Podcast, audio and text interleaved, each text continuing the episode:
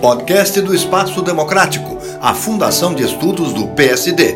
Hoje com o economista Roberto Macedo.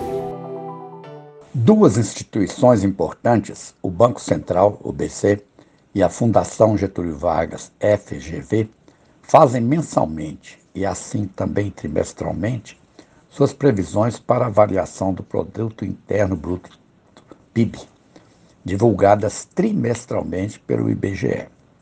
A divulgação do PIB do segundo trimestre e de sua taxa relativamente ao trimestre anterior deste ano será feita brevemente no início do mês que vem, ou seja, em setembro.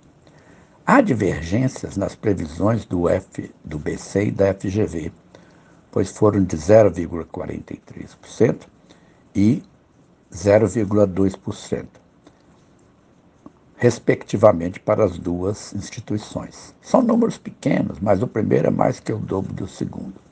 A diferença deve ter vindo da metodologia e dos dados acessados em cada caso. Qual dessas duas instituições teria maior chance de acertar o resultado que virá do IBGE?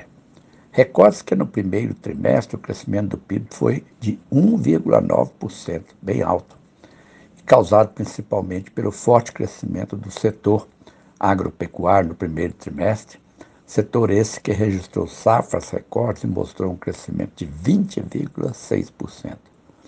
No segundo trimestre, houve uma queda de 8% nesse setor, enquanto a indústria cresceu 1,1% e os serviços avançaram 0,3%. Esses números setoriais do segundo trimestre foram apresentados pela FGV ao mostrar seus cálculos de forma transparente.